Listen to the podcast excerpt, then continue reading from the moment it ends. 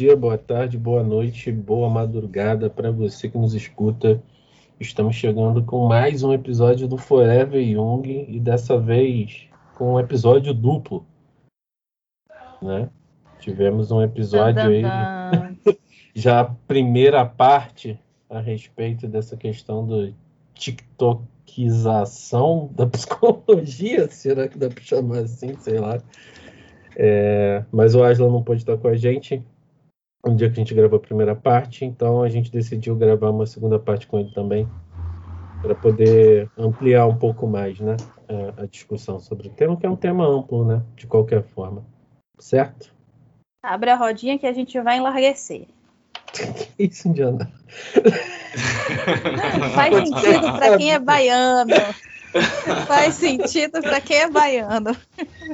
Isso, gente. Podcast de uma família tradicional brasileira. Vamos lá. Puxa aí a discussão, Jordan, porque o bom dia, boa madrugada tá rolando aqui. Bom, é, a gente falou né, um pouquinho no outro episódio, na outra parte desse episódio, que na verdade é um episódio duplo, né? É, sobre alguns aspectos aí, né, dos, nossos incômodos com relação essa questão dessa utilização das redes sociais, né? É, em especial da, desse movimento de tentar levar as coisas de uma forma muito superficial em alguns âmbitos, né? É, que as redes sociais proporcionam e tudo mais. Então, acho que hoje a gente pode seguir falando um pouco, né? Óbvio que algumas coisas vão, retornar, vão retornar, mas uma coisa que eu gostaria de falar que eu acabei não falando muito no outro episódio é o quanto a gente já vive hoje um movimento de. A gente falou um pouco de espetacularização, mas a gente não falou dessa necessidade de estar presente, ocupando as redes, é, postando tudo que você faz o tempo inteiro, né? Assim, é uma... Você está falando do FOMO? Oi? Tá falando de FOMO? De FOMO. Fear of Missing Out?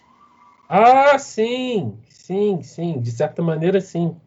Hum. É, porque, de fato, é uma coisa que acaba rolando muito, né, de ter que estar presente nesses espaços, ocupar esses espaços e se expor o tempo inteiro, né? Isso foi algo que a gente não falou muito no, na outra parte, assim.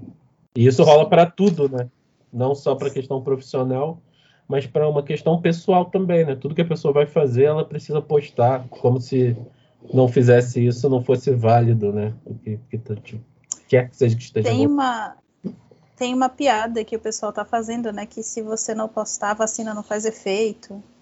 Ou se você não postar o, o treino da academia, né? Tipo, não, não adianta. É, eu, eu, acho, eu acho que o foda é que, tipo assim, é, mesmo quando há uma tentativa de você fugir do meme, é, acaba virando meme. É o equivalente daquele Pixar didn't happen, né? Se não tem foto, não aconteceu. Pois é, né? E é uma coisa que surgiu muito com o Instagram mesmo, né? O Instagram evidenciou muito isso. Né? Eu lembro lá no início, né? O Instagram começou a crescer assim, que tipo, você tinha que postar. Você tinha, não, né? Mas as pessoas postavam foto de absolutamente tudo o tempo inteiro, né? Assim, vai comer, tirar uma foto, vai beber, tirar uma foto, sabe? E outros absurdos escatológicos que derivam disso também. Né? É, tinha as hashtags, né? Instafood, pornfood, instadogs, instacats. Tudo, né? É, tem de tudo. Mas eu acho que foi, foi, foi uma coisa muito. Foi uma progressão muito de merda. Eu não posso falar muito sobre Orkut, porque lá no distante lugar onde eu morava, o Orkut nunca colou. Acho que aqui no Brasil, onde foi, foi, foi dominado, né? Mas eu vi isso acontecendo primeiro no Facebook. As pessoas postavam tudo e era tudo em texto. Era muito pouca foto. E começaram a postar mais fotos, isso deu uma repercussão maior e o Instagram é só de foto. Então, meio que o Instagram pegou o que estava funcionando e depois nós temos a, a, a, parte do vídeo, né? Que começou com o Snapchat e foi integrado pelo Instagram, também pelo WhatsApp, e o TikTok dominou isso de alguma maneira. Então é uma, é uma progressão, da, é uma evolução de merda das redes sociais.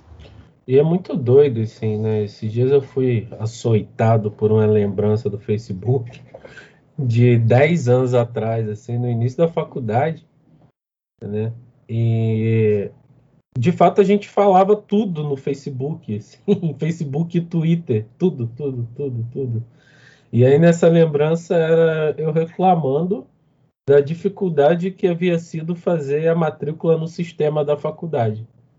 Meu Deus, Jordan. É... Suas lembranças são sempre você reclamando. A minha vida é um eterno reclamar, né, cara? Ai, meu Deus. Um eterno Sísifo. Sísifo Jimmy, né? Se se fudendo.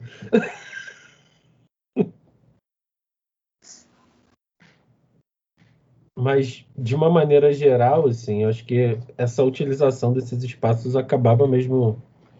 Eu não sei se. É... Eu tenho a impressão, né, até mesmo na época de Orkut e tal, que isso era uma coisa meio inocente, né? Twitter, né? É, inicialmente tinha uma coisa meio inocente, num sentido de só vou falar aqui o que, que tá rolando. Eu não sei se vocês pegaram a época de flog. Eu peguei, mas eu não Aí Não eu aderiu. não misturava com esse tipo de, de coisa. É, eu usei pouco também, não, não... É da minha época de jovem, mas. Cara, era muito complicado antes você ficar tirando foto e postando fotos, porque, Uhum. né? Era uma câmera e era um computador. Agora, pss, tecnicamente, Instagram é um vlog, né, cara? É, só que com menos caracteres, né? Porque o, o flog você não só colocava as fotos, você tinha a opção de colocar uma legendinha ou de você fazer um textão motivacional, né? Essa época, de fato, isso que o Aslan falou, né? A evolução tecnológica facilita muito, né, cara? Porque antes, se o seu celular tirasse foto, era uma foto que hoje tem uma qualidade tão ruim, mas tão ruim que não dá nem para comparar, né? Com o pior celular de hoje, tá anos luz à frente em termos do que do que as fotos que os celulares tiravam naquela época, né? Então, o mais comum era o quê? Você usava a câmerazinha lá, a Cybershot da Sony, que era a, a bombada da época, né? Sony. Cybershot. Tirava, Caralho, maluco, você tem um cybershot. tirava a foto, passava pro computador e aí sim ia upar naquela internet 3G. Lá tinha que botar o modem no, no computador, porque era difícil ainda ter acesso a banda larga, né? Banda larga era uma coisa meio rara naquela época. Para poder adentrar no mundo digital, né? E hoje você tá no Digimundo o tempo inteiro, né, cara? Sim, e cadê meu Digimon?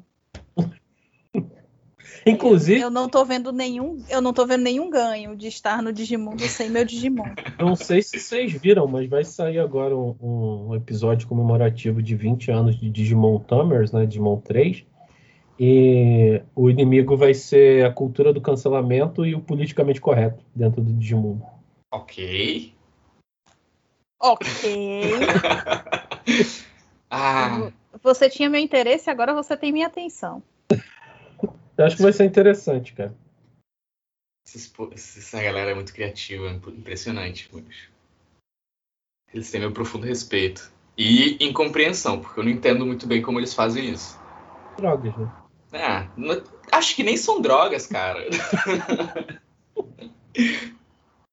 Ou pelo menos não as corretas, né? Nada foi igual depois daquelas bombas atômicas. E Pois é, pode ser efeito mesmo. da radiação, né, cara? De alguma forma aí. Eu vou, me, eu vou me abster de comentar, viu? X-Men Evolution. Caralho, que, que fudido, velho. Mas enfim, eu tenho. E- e é engraçado, né? Porque eu já reparei isso, eu fiz um teste uma vez. De passar um tempo postando um pouco mais de fotos minhas. Fotos fazendo absolutamente nada, né? No, no Instagram pessoal. No profissional. Tipo, ah, atendendo, fazendo tal coisa, me preparando, entendeu? Tipo, fotos da minha cara ou do meu gato, que é o meu ego auxiliar durante as sessões. Glorioso Tarkan. E o número de curtidas é muito maior do que quando eu pego um trecho, eu, eu elaboro um textinho, eu falo um pouquinho sobre a teoria, sabe? Mas é porque tem, tem um aspecto nisso, né? Que se, se, diz muito no marketing. Pessoas se conectam com pessoas, né? Assim, então, quando você partilha ali um elemento da sua vida, fica muito mais fácil as pessoas se interessarem. Né? Só que eu vejo um, um problema. Porra, Jung faz parte da minha vida, ele é o meu trabalho. Sim, mas eu, eu tá acho. livro, né? A sua vida está acontecendo fora dele. Eu acho que. É Quem é garante? Foto de gente é foto. Foto de texto não é foto. E as pessoas não leem, elas veem a foto. Tem isso peraí, também. Peraí, Aislan, eu, eu me conectei com isso aí que você trouxe, ok? É, tipo, você posta uma foto sua, as pessoas vão olhar para você e vão dar like. Você posta uma foto de um texto, de um livro, não tem gente nessa foto. As é pessoas pessoal, não vão, né? é, não, as pessoas não vão ler o texto. Porque a gente volta para a ideia, pelo menos que eu, que eu, que eu, que eu comentei, que Instagram é, de, é para fotos, cara. E só conta se é foto de pessoas ou coisas como comida, pets, etc. Já se você uma interação uma, humana. Se você cria algum tipo de publicidade com, meramente textual, cara, você vai receber alguns likes, mas é aquele like corriqueiro ou uma ou outra pessoa que vai parar para ler aquilo. Mas no geral as pessoas não, não, não vão parar para ler. Mesmo nas redes e espaços que são para leitura, né? Assim, blog, ou site, ou qualquer coisa assim, a, a leitura é um método hoje que já fica meio defasado nesse sentido, né? De consumo de conteúdo Justamente porque é uma coisa que requer mais tempo, né? Requer mais foco, mais concentração. YouTube matou o blog, cara. Agora, uma coisa que eu acho um pouco complicada nessa questão da exposição pessoal né, do profissional de psicologia é que isso pode atravessar aspectos transferenciais, né, cara? Enfim, a gente não tem, né? Pelo menos eu não conheço. Se alguém souber, por favor, me diga, né? Estudos que de fato apontem para isso, mas pensando em aspectos teóricos hum. de como as teorias se constroem, pelo menos as que trabalham com aspectos de transferência e contra-transferência, né? Esse hum. tipo de exposição da sua vida pode gerar um elemento aí projetivo parte do paciente não sei se seria tão bacana para o processo, sabe?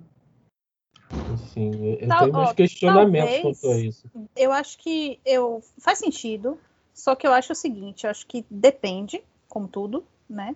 É, depende de, de, quanto mais você vai ficar expondo tua vida, o que necessariamente você vai ficar expondo e que tipo de relacionamento você vai desenvolver com as pessoas. Eu tenho alguns pacientes que me acharam pelo Instagram e eu tenho alguns pacientes que me seguem no Instagram. E eu vou confessar para vocês que eu tenho um cagaço do caralho. Foda. E a forma, isso me faz pensar, né? Tipo, que tipo de conteúdo eu tô trazendo para essa pessoa que essa pessoa acha suficientemente importante para ser visto, para ser lido, para ser consumido, entendeu? E quando você tem, por exemplo, uma linha teórica como a psicologia analítica que não tem esse esse distanciamento neurótico do paciente, né?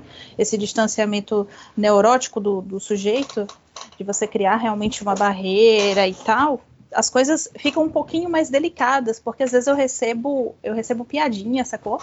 Eu acho massa, eu dou risada, porque enfim, é engraçado. Mas é, é um pouco disso que você fala, né? Muda um pouco a, a, a relação transferencial contra transferencial. A princípio, a depender do que você compartilha ou não, ou de como esse laço é feito, eu acho que é um, um princípio de um vínculo muito bacana, né? Mas vai ficando difícil se você vai, tipo, compartilhando mega momentões da sua vida, né? Tipo, sei lá, o paciente manda uma piada para você porque rolou alguma coisa da sessão. É, que ele viu em algum lugar. E aí você vai, tipo, manda uma foto pessoal sua. Tipo, ai, ah, tô aqui é, sei lá, tô aqui com meu gato no meu colo, no momento fora da terapia, sabe? Tipo, kkk. Cara, Vira um não, outro tipo de relacionamento. Eu, eu não acho. digo nem nessa relação paciente-terapeuta, como você está trazendo, me parece uma coisa mais um a um, sabe? Como eu assim? tô eu, um a um, né? O paciente coloca algo, você responde, né? Sim. Eu tô falando uma coisa da exposição geral, assim, né? dessa super exposição de tudo na sua vida. Sabe? Que para mim, é, enquanto sujeito introvertido, é bastante incômodo. Hum. Sabe? Pensar que você precisa expor tudo da sua vida, assim, para fazer parte desse grupo, sabe? Fazer parte desse contexto de aceitação e como isso atravessa os aspectos transferenciais, assim, porque eu, pelo, hoje, né, você tem uma, uma tendência de você manter uma rede única, né, uma rede que seja profissional, mas com aspectos pessoais, né, essa é, é a tendência do, do Instagram e tal. Mas, por exemplo, para mim seria muito incômodo, né, um dia qualquer que fosse, eu postar alguma coisa lá, sei lá, no Instagram pessoal basicamente tem o quê? Foto de comida, Pokémon? Pokémon, foto dos meus gatos, né? Essas coisas assim. Mas seria muito incômodo para mim trazer, levar isso, né? Para os pacientes e trazer os pacientes para esse nível de intimidade, sabe? Sim. Assim, teria muita dificuldade de manejar isso, assim, sinceramente. Eu acho que, a depender do contexto, quando o contexto acaba entrando para a clínica, vou falar do, do, do que, que eu estou falando especificamente. Tarkan, meu gato, né? Meu gato, às vezes, ele, ele mia, às vezes ele aparece, né? Porque gatos sendo gatos, apesar de que ele não aparece tanto, ele mia mais do que aparece, né? Porque ele nunca foi um gato de subir nas coisas. É, então as pessoas perguntam, né? Ah, que tô ouvindo um barulho, que barulho é esse? E às vezes é constrangedor, porque a pessoa tá lá se acabando de chorar e tá o gato. Mel! Mel! assim, e ele arranhando minha é pior, perna. podia estar tá latindo. Porra. Ia ser esquisitão. Ou pior, ele podia estar dizendo, papai. assim, Caralho. Desculpa. Mas, por exemplo, ele é um, uma coisa que ele vaza a minha clínica, né, nesse momento online. Então, por exemplo, é, alguns pacientes já perguntam, cadê seu gatinho? Eu falei, ah, tá, tá ali em outro cômodo no momento, então tá aqui me olhando quietinho e tal, né? Então até aí eu não vejo muito problema, mas essas outras coisas que você que você traz, né, tipo, o que, que eu almocei hoje, ou, sabe, indo para academia, ou dançando uhum. horrores, ou tomando todas, sabe, aglomerando. Meu Deus, isso não vai ter porque eu não faço essas coisas mais. É, mas tipo, essas coisas que geralmente vocês posta no Instagram, sabe? Não você, Jordan, mas assim, que se posta. Seus, suas saídas, seus encontros, o que você compra, uh, o que você consome. É, tem uma coisa que as pessoas estão fazendo muito agora que é tipo recebidos pagos. Tipo, que porra de recebido pago, caralho? Eu comprei essa porra. É, tipo, você compra, sei lá. Você, é, você compra um livro. Aí você comprou um livro da, da Amazon. Aí você fala, recebidos pagos da Amazon de hoje. você tira foto. Eu acho isso muito estranho, né? Por exemplo, tem coisas que as pessoas me marcam no meu Instagram profissional, porque elas só me têm no Instagram profissional e eu não tenho elas no pessoal, que às vezes eu fico meio assim, tá? A pessoa me marcou, alguém vai ver, né? Então eu não vejo problema em compartilhar, mas também não faço milhões de alardes, né? Tipo, eu comprei umas, sei lá, duas joias de, de, de ventre que eu gosto de usar bastante. E é uma menina, acho que de, de, de, de um terreiro em São Paulo que faz e tal. E aí ela me marcou na postagem e eu compartilhei, mas não comentei mais nada, sabe? Ou então o, o, funcional, que eu faço por uma questão de saúde, porque agora eu sou hipertensa. Aí, tipo, toda vez ele me marca no meu Instagram profissional. Eu falo, uh, fulano, me marca no pessoal. mas enfim, sabe? Tanto no profissional quanto no pessoal, bicho. Ô louco, é... né? Essa é... fera aí. É, você fala assim, pô, mas aí eu não vejo tanto problema, porque afinal de contas, saúde física também é uma coisa que impacta na saúde mental. Uhum. Então, eu não vejo, por exemplo, em abrir esse espaço, digamos, para que isso seja mostrado, né? Mas eu também fico muito incomodada das pessoas, tipo, verem ou saberem algumas coisas. É... Eu acho muito pessoal, sabe? Alguns pacientes já acharam meu perfil pessoal e eu recusei todos. Eu não aceito, eu não aceito ninguém, ninguém, também. Eu não aceito ninguém, o pessoal. Ninguém. É. Ó, tem um profissional, é, é porque lá. tem uma coisa, assim, que para mim fica muito difusa, que é pensar uma relação de amizade. Exatamente. Sabe? E psicólogo não é para ser amigo de paciente. Se você adentra Sim. esse campo da amizade, desse contato íntimo, tão íntimo, né? Onde fica a relação profissional, assim? E aí não venho me dizer que dá para ter um super manejo ético e técnico da coisa. Porra, não. aí não dá, aí não dá não, velho. Aí eu, aí realmente é, é Jung pernomútil, né, cara? Peraí. Se você é amigo, você é terapeuta. Simples assim, né, cara? Você... É, é, complicado pensar esse negócio, assim, sabe? Que para que tanta intimidade? Que tipo de relação você quer construir aí? Porque a relação profissional precisa de algum distanciamento. E isso para qualquer, qualquer profissão já é melhor assim. Uhum. Né? Sim. Para nossa, então. É essencial. Foi, algum de vocês que me contou que, que tinha uma moça que estava indo. Foi uma moça, não, foi uma pessoa. Tinha uma pessoa que estava indo para terapia com um psicólogo, e aí acho que na terceira ou quarta sessão ela começou a bater boquete pro cara e ficou tipo um, cinco sessões indo para lá para boquetar o cara? Que isso, mano? Então não foi, não foram vocês. Tô por fora desse papo. Tá doido. Embora eu conheça algumas histórias nesse sentido, assim. É, tipo, é, movimentos é, é, para além. Mas é, aí é que tá a questão, Jordan. Uma coisa é, é às vezes acontece, né? É, até pelo, pela própria relação transferencial contra transferencial de rolar um enamoramento, apaixonamento, às vezes é projeção pura, né? Porque você está num lugar ali que o sujeito te coloca num lugar inconsciente de suposto saber, né? E é uma luta constante você sair desse lugar para o sujeito não te enxergar dessa forma.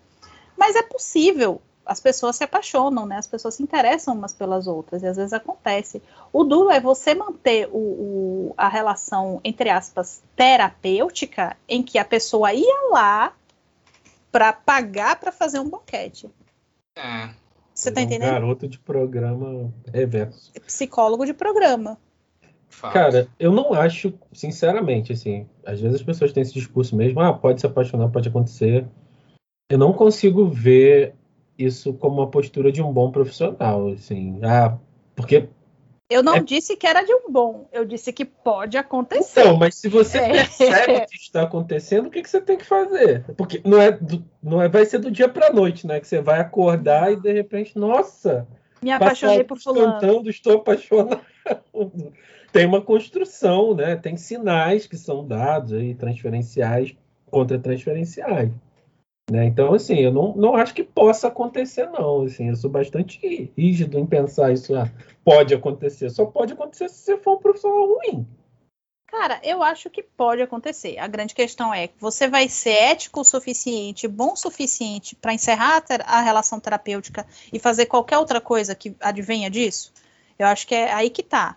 Porque ele pode ter sido um, um péssimo profissional dentro dessa relação. E ele pode estar querendo viver essa relação. O cara pode ter se apaixonado pela moça. Só que assim, ele de fato foi não soube conduzir a relação ali dentro daquele contexto. Aí, citando ah. dois exemplos históricos, a gente tem Human, né? É, James Human, se não me falha a memória, ele casou com uma, uma paciente dele. Ó, oh, é o Jordan se coçando todo. Pois é, não, e aqui eu não estou dizendo que ele era, ele era um bom profissional ou não, porque eu não conhecia ele. É, é, e... Lembrar dos casos de acusação de estupro de paciente também. Eu não...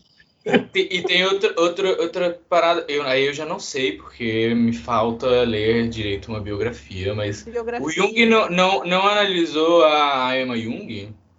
Não, não teve uma parada os assim. Casos do, os casos do Jung foi a Tommy. Foi a Tommy. A Tommy Wolf e a. Sabina Spielheim. Não, a que foi analista dele, a. Não, no sentido de que. Ele, quem, em algum momento a, a Emma também foi habilitada para ser analista, não? E se não me falha a memória, ela passou por um processo de análise também. Mas aí a gente tem que pensar que não havia uma coisa chamada conselho de ética.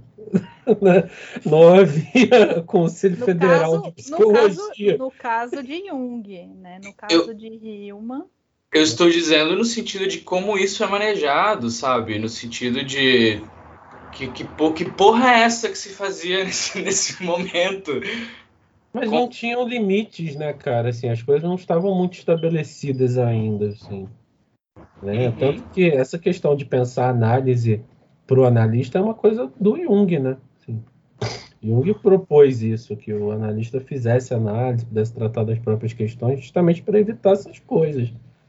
Né? Evitar esse tipo de, de, de doideira acontecendo certeza. aí. Assim, então, de uma forma ou de outra, é um, é um elemento que, sim, eu acho que na, naquele tempo, nos primórdios da psicologia, né, muitas coisas aconteceram que, de fato, são questionáveis em muitos aspectos. Né? Assim, se a gente for olhar para como a saúde mental era tratada até a década de 70, né, a gente teria que jogar metade do que tem de psicologia produzido no lixo, né? Com Porque certeza. Seria Né? polêmico. é, é um negócio bastante questionável em muitos âmbitos, assim, né? Mas Realmente. eram outros contextos e outras situações e outros elementos, enfim, né? A gente não tinha percepção para algumas coisas que a gente tem hoje, assim. Hoje, eu acho muito, muito louco pensar qualquer tipo de envolvimento com o paciente, assim, Uhum. sinceramente. Mesmo que possa vir a acontecer, porque são coisas que não se controlam, eu não acho que são coisas que surjam é, espontaneamente, né? No sentido de virou a esquina e, e aconteceu, né? Tem uma construção aí. Sim, E aí sim. isso me faz questionar bastante algumas coisas nesse sentido, né? De capacidade e tal. Mas, enfim, eu não sou dono da verdade, não, né? Mas me, me põe no direito de ter alguma opinião sobre algumas coisas. É importante pensar que algumas coisas nesse sentido de, de relacionamento eu acho bem esquisito. E a internet propicia, inclusive, esses tipos de enamoramento, né? Porque você Sim. abre um espaço pro, pro paciente atravessar a tua vida, né? Ou ser atravessado pelas suas coisas, que no geral não existe, né? Você não vai chegar na clínica e ficar falando do que, que você almoçou, do que, que você jantou, do que, que você assistiu, né? Do livro que você leu semana passada, da série que te emocionou, assim. Né? São coisas que podem facilitar esse tipo de enamoramento aí do paciente. E aí já rola um negócio meio esquisito na minha percepção, sabe? É, é aquela coisa de. No momento que a gente tem, tem delimitado a profissão, nós também temos que delimitar limites, né, cara? E a parte complicada é que nós lidamos com, com um vínculo, com a interação com as pessoas. Então a gente precisa de determinar um limite para até onde esse vínculo pode ir, até, até em, qual, em, em que, em que área ele pode, ele pode, que área ele pode ocupar ou não. Eu, eu tava pensando que a, a gente falou um pouco também naquele Boteco Jungiano sobre a internet e as redes sociais serem uma ferramenta, né? E acho que a ferramenta como... Ah, tá, é uma, uma parada que conecta pessoas. Massa, maravilhoso. E acontece um fenômeno que eu acho muito interessante, que é, por exemplo, você segue, sei lá, um diretor de cinema, um ator que você curte, alguma coisa assim pelo, pelo Facebook, Instagram, seja lá o que for. Isso cria uma sensação muito falsa de intimidade, porque você tá ali, você pode comentar e às vezes a pessoa até te dá um like. Eu tenho que confessar que pessoalmente eu sou amigo pessoal do ator que fez Shang Tsung no primeiro filme do Mortal Kombat. Nunca falei com ele na minha vida, mas eu mandei uma solicitação de amizade e ele me aceitou, então ele é meu amigo. E, e- foda-se, eu não aceito quem, quem questionar isso. é sério, Hiroyuki Tagawa, acho que é o nome dele. Tá lá, somos amigos. E eu acho que isso, isso causa essa sensação falsa, cara, de, de proximidade entre as pessoas. A internet, as redes sociais, elas criam uma falsa sensação de ah, cara, isso daqui é um palco gigante que tem para todo mundo falar, né? E de alguma maneira, no momento que você é um profissional que está que tá divulgando o seu trabalho e as pessoas começam a te seguir, a curtir e tudo mais, temos esse problema do, ok, você se, se transforma em uma, em, uma, em uma pessoa visível, você ganha visibilidade e a outra pessoa ganha essa falsa sensação de vínculo, né? Isso, assim, você está falando, eu estou pensando aqui, o quanto talvez pode ser frustrante, né, para um paciente que imagina o psicólogo agindo dessa forma dentro do setting, sabe? Porque constrói essa fantasia dessa intimidade, dessa proximidade, e quando se depara com o fato de que é, em alguns momentos o que o psicólogo vai ter para trazer vai ser incômodo, vai ser duro, vai ser difícil, uhum. pode quebrar completamente essa primeira impressão, sendo que na verdade vai haver a proximidade necessária, né? Vai haver o vínculo necessário, uhum. sabe? Então, não sei, é meio esquisito. Né? Você pensa, ah, é uma coisa que está aqui para aproximar pessoas, mas aí pode construir fantasias que vão ser destruídas no início do processo. Né? Eu, e aí, que ajuda que isso teve em termos de, de fato, facilitar as pessoas a estarem em processos psicoterapêuticos sérios? Eu penso que nem ajuda a criar fantasia. Acho que cria fantasias mesmo, cara. Porque quanto mais você interage nas redes com as pessoas, mais você está alimentando essa ideia de, nossa, sim, ele é próximo, ele me responde, ele está ali, tipo, atenção o tempo todo, sabe? E não é saudável para nenhuma das duas partes, né, cara? Eu acho, eu acho isso interessante porque, assim, meus pacientes têm meu WhatsApp, porque se tiver alguma intercorrência muito grave, eles podem entrar em contato comigo. Mas tem alguns que, tipo, insistem em querer bater papo no final de semana. Uhum. Sabe? Tipo, eu tenho, eu olho a mensagem, mas assim, eu, a depender do que for, eu não respondo. Sabe? Porque não é um lugar de bater papo. Psicoterapia uhum. não é para bater papo. Não é um bate-papo. Não é uma conversa de bar. Entendeu? Então, tem um determinado horário que é quando eu paro de atender, eu não respondo mais mensagens, até porque eu também preciso descansar. Existe essa coisa da, da gente estar tá o tempo todo exposto, exposto, exposto, que uma hora cansa. Uhum. Tem uma hora que eu não quero estar exposta. Tem uma hora que eu não quero ouvir mais ninguém durante aquele, aquele dia. E a menos que seja estritamente necessário, a menos que seja uma coisa, tipo, realmente de saúde da pessoa e tal, sei lá, uma ideação suicida, alguma coisa assim, é, é muito difícil eu parar para ouvir ou eu parar para responder. Né? Então, eu tenho, por exemplo, tentado é, responder no Horário de funcionamento. No horário de, de, de horário comercial. No, no, horário comercial, porque no, no, meu caso, os meninos sabem que o negócio tá meio barril hoje, e aí eu, eu tô no horário extra comercial desde, sei lá, duas da manhã. Então eu tô meio zumbi aqui, tentando conectar tic-teco. Algo que, que eu falo para os meus pacientes, quando eu vejo necessidade, é: olha, você tem meu WhatsApp, você pode mandar mensagem eu não vou te responder. Mas se for uma crise, se for um momento que você considere importante, eu confio no seu bom senso de, de saber quando é importante, me manda uma mensagem. Não me liga, me manda uma mensagem que, se for realmente relevante, eu vou te ligar até 5 minutos ou 10 minutos depois.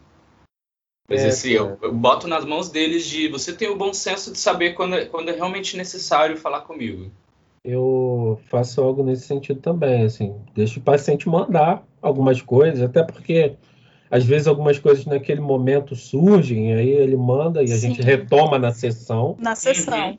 Mas, tipo, eu não respondo ali na hora. Tipo, oh, que Fica... massa a sua reflexão. Vamos Sim. continuar a terapia daqui. Uhum. Mas é bom que algumas coisas ficam registradas, né? Assim, para não perder. Mas também não vou ser eu que vou ressuscitar né, o que o paciente jogou ali no, na conversa em algum momento, não sou eu que vou trazer para a sessão, assim, se ele não trouxer, foda-se, vai ficar perdido na esteira do tempo até que, de alguma forma, ele traga aquele conteúdo, assim, porque né, não dá para ficar, de alguma maneira, querendo achar que você sabe o que tem que surgir ou não naquela sessão nesse sentido, assim. Mas não respondo, assim, também não, só quando é alguma coisa mais urgente, né, e é algo que eu já comunico de de pronto, né, no início do processo. Agora, uma coisa que a Indiana estava falando sobre a questão da exposição e me ocorreu aqui é que, na verdade, a gente já passa o tempo todo exposto ao outro quando a gente está trabalhando.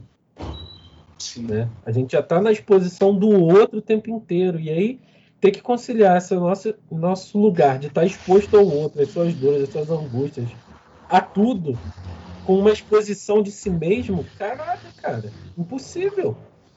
Cansativo. Sabe, impossível. A gente já está exposto 24 barra 7, né? Assim, porque tem paciente que acha que, que, que qualquer momento é momento, né? E a não ser que você traba não trabalhe com plantão psicológico, tem gente que faz plantão, né? É, uma modalidade, né? Assim, uhum. pode, pode surgir uma sessão a qualquer minuto, ok.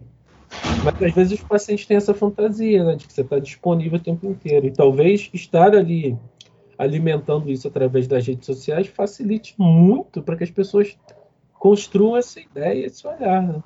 E tem essa coisa do tipo, o seu WhatsApp tem um status ali que você aparece online, né? É tipo, ah, se você tá online, você tá online. Né? Você tá disponível. Tipo, não necessariamente eu tô disponível, né? Eu preciso descansar também. Porque eu preciso dar conta de todos esses conteúdos que vão aparecendo. Cria essa ilusão. De... e trabalhando. Inclusive. Sim, cria essa ilusão de que você está o tempo todo é, é disponível, disponível, para aquela pessoa, né? Para aquela necessidade. É uma coisa meio, meio grande mãe, sabe? E o problema é que, cara, 90% das situações que eu encontrei, por não dizer mais, é uma situação que não precisa de ser respondido, que é é aquela coisa de a pessoa tem que aprender a tolerar essa frustração, a pessoa tem que aprender a tolerar essa ansiedade. Se eu, se eu ficar respondendo, isso nunca vai, vai acontecer. Eu vou ser uma muleta. Isso vai me consumir. Então, sabe, por isso que eu, eu coloco muito nas mãos deles e confio muito no, no, bom senso de quando você considerar que é importante, quando você considerar que é relevante, aí sim você me fala. Pois é, porque senão a gente ocupa mesmo esse lugar de muleta, né? E aí deixa de ser terapêutico. É, no geral, e eu percebi que eu falo muito no geral. Geralmente.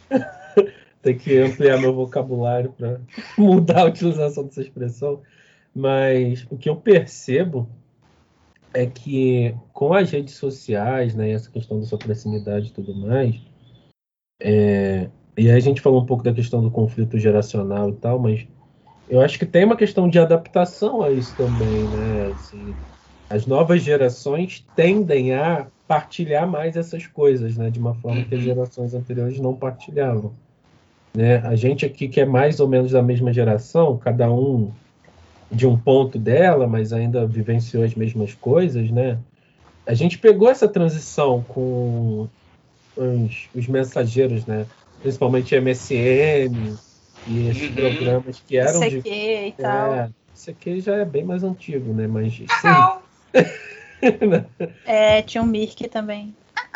Então, a gente pegou essa coisa de começar esse, esse contato, né? De, pô, agora eu tenho pessoas para partilhar, né? É, antes, você ficava restrito às pessoas do teu círculo ali, né? Você queria conversar algo, queria falar algo, era com as pessoas que você convivia, né? Com, com o surgimento desses desses programas, isso vai se ampliando, vai se alargando até o ponto que a gente chega hoje, né? De, de poder estar tá aí com a possibilidade de falar com 4,5 bilhões de pessoas, né? Que da internet, assim. Então, isso também é, é, um processo adaptativo, é que não necessariamente é que eu estou fazendo um juízo de valor, se vai ser bom ou mal, né? Se vai ser positivo ou negativo a longo prazo, mas também é um processo adaptativo a isso, né?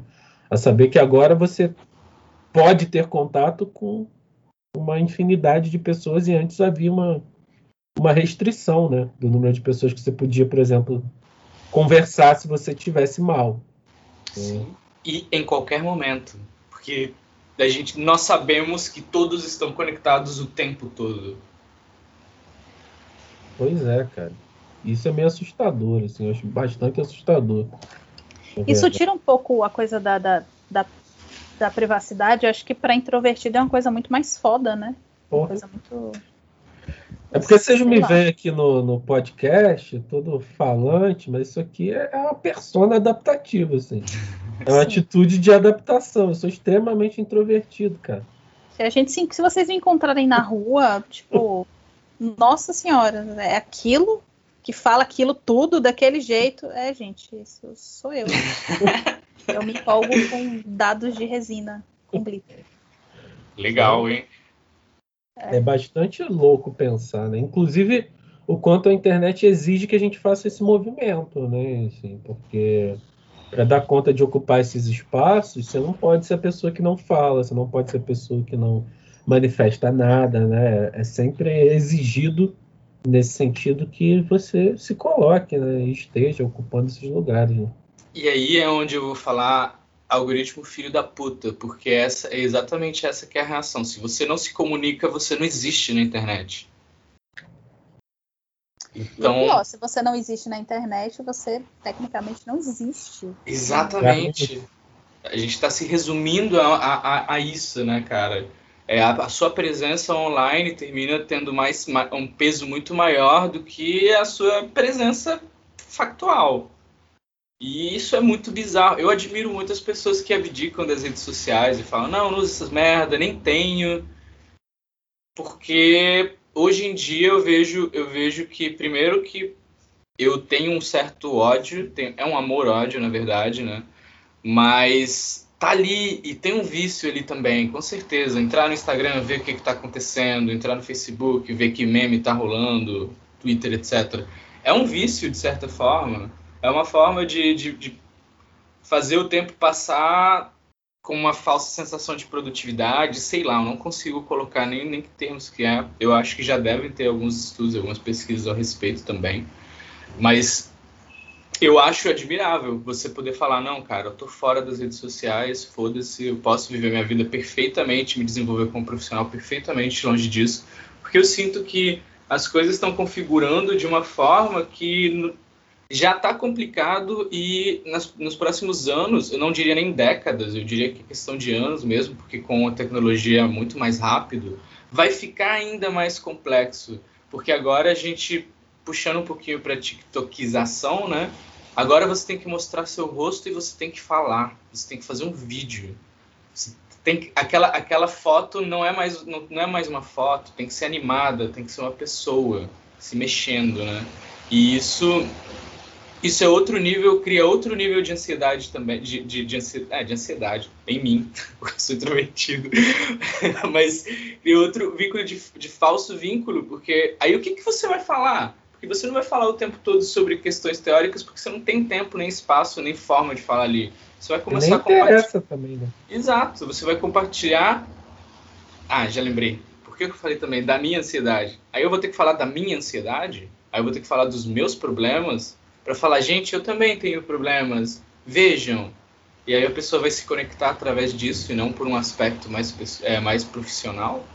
Eu acho que tem algo ali que precisa, nós precisamos, nós como profissionais precisamos de, de trabalhar. É uma ferramenta sim, mas ela está impondo uma maneira de, de agir você está falando assim, aí eu pensei naquele dilema filosófico, né? Assim, se uma árvore cai no meio de uma floresta e ninguém ouve, essa árvore caiu, né? Se um psicólogo trabalha e existe fora das redes sociais, esse psicólogo existe? Pois é. é. Vai, vai, a gente vai sendo empurrado mesmo, né? Cada vez para para só ser ouvido e visto estando nesse espaço, assim. O que pode ser bom, como pode ser ruim, né, cara? Como quase todas as ferramentas é uma questão de uso, né? O uso que você dá para a ferramenta faz muita diferença. O problema é, é uma ferramenta que afeta diretamente o seu comportamento, né? Porque, bom, aí já tem estudos que mostram o quanto a utilização de redes sociais é, interfere no comportamento porque altera os mecanismos de recompensa cerebral. Né? Então, como é que você faz um bom uso de um negócio que é criado para te viciar? Sim. É, tipo, fazer bom uso de cocaína. Dá para fazer bom uso de cocaína, sabe? É, é esquisito, né? A única coisa que eu pensaria a, a, priori seria o, a redução de danos, né? Mas mesmo assim, porque a cocaína você de qualquer forma tem que comprar, tem uma hora que acaba, né? Você não tem um estoque infinito. O celular não, tá na mão. Exato. Tem cê, internet, cê, tá rolando. Você botou, é, você botou na, na, na, na, tomada, tá ali, tá rolando, né? E ainda tem um outro aspecto, né? Aquele, aquele documentário Dilema das Redes, né? Não sei se vocês viram, assim, mostra o quanto a gente vira mercadoria nesse espaço. Vi, não. Né? Tem na Netflix, assiste depois, é bacana fala de como são traçados esses perfis psicológicos né, dos usuários das redes sociais para entrega de, das mercadorias, né, dos AdSense, assim, de que tipo de propaganda vai chegar para cada um e tal. Assim, então, não é que você usa a rede social de graça, você é um produto ali que vai sendo ofertado para quem paga mais ou necessário para te ter como consumidor. Sim. Então, é, é o famoso, ah, eu falei de tal coisa e apareceu para eu comprar na rede social. Sim. Então é. lá, a gente, enquanto profissional, acaba entrando nesse, nesse uso duplo, né? Porque a gente tenta vender, mas também é produto. Quer dizer, a gente tenta vender, mas também está sendo comprado, assim, né? É meio doido, é um negócio. Não sei. É, de fato, é uma coisa muito Black Mirror, cara. Assim, eu, eu fico muito com aquele episódio do Black Mirror das estrelinhas, assim, da nota, sabe? Que a gente tá caminhando muito para isso. Porra, e isso é muito louco de pensar. Não acho que a internet precisaria ter caminhado para esse, para esse jeito, não, assim, mas não sei se existe uma possibilidade de reverter isso, sabe? Acho que não. Acho que a, a tendência vai ser ficar mais assim. E eu, um, um exemplo que eu considero relevante. Ai, cara, o que me, me, enche de ódio, na moral, é o YouTube, mano. O YouTube era um lugar livre, o YouTube é um lugar lindo de, de criação de conteúdo. E agora é basicamente televisão. Você tem propaganda o tempo todo. E para você não ter propaganda, você tem que pagar. E acho que a internet como, como todo vai se resumir a isso. Você quer o serviço grátis? Beleza, toma, ele é seu, mas a gente vai te bombardear de propagandas, vai fazer um monte de coisas para, para sei lá, dificultar, é, criar um incômodo, te obrigar a, a pagar por esse produto que, em teoria, é grátis e sempre foi grátis. Mas e o seu livre-arbítrio, né? Como é que fica? Porque após ser bombardeado com tanta propaganda, é difícil saber se você escolheu algo porque de fato você quis. né? A, uni, a, a, única coisa que eu sei que eu quis foi Spotify, cara. Porque Spotify te lembra o tempo todo de você quer ouvir sua música sem a gente te encher o saco? Então paga. Eles são sinceros. Pois é, cara. Esses. Eu acho que talvez, assim, possa passar a impressão de que esse papo é um papo de uma galera velha, cringe, que não quer se adaptar à modernidade, né? Mas a questão não é exatamente essa, assim. A questão é refletir sobre que usos a gente pode fazer disso de um aspecto um pouco mais saudável até, né? mais consciente, assim. Não é ficar chorando pitanga de como as coisas eram no passado, sabe? Porque, assim, hoje a gente percebe uma utilização da internet como forma de vender tudo, Uhum. Né, assim, você pode vender tudo pela internet, assim, de fato, tudo, tudo, tudo. Tudo é possível de ser comprado pela internet, tudo, tudo é, é mercantilizável. Né? E aí Sim. pensar a sua personalidade mercantilizável, para mim, é um negócio meio esquisito, sabe? Quando você começa a fazer esse uso tão pessoal das redes, que deveriam ser profissionais, você se torna o produto para vender o seu serviço, assim. Você é a mercadoria. Você é sujeito. Não é o teu saber. Não é o que você tem a oferecer intelectualmente. Não é a tua, tua habilidade profissional. É você, pessoa. Uhum. E é eu acho isso quão meio carismático doido. você consegue fingir que é, né? Quão, quão, quanto você consegue entreter as pessoas. Vira uma ferramenta de, de, de entretenimento. Entretenimento. É Sim. isso, assim. Aí você, você veste uma carapuça que não sei se deveria funcionar para o psicólogo. Assim. Não que você não possa se entreter, cara. Pode sim. Cara, mas. Tem formas isso, de fazer isso, mas sei lá. Do jeito isso, que estão...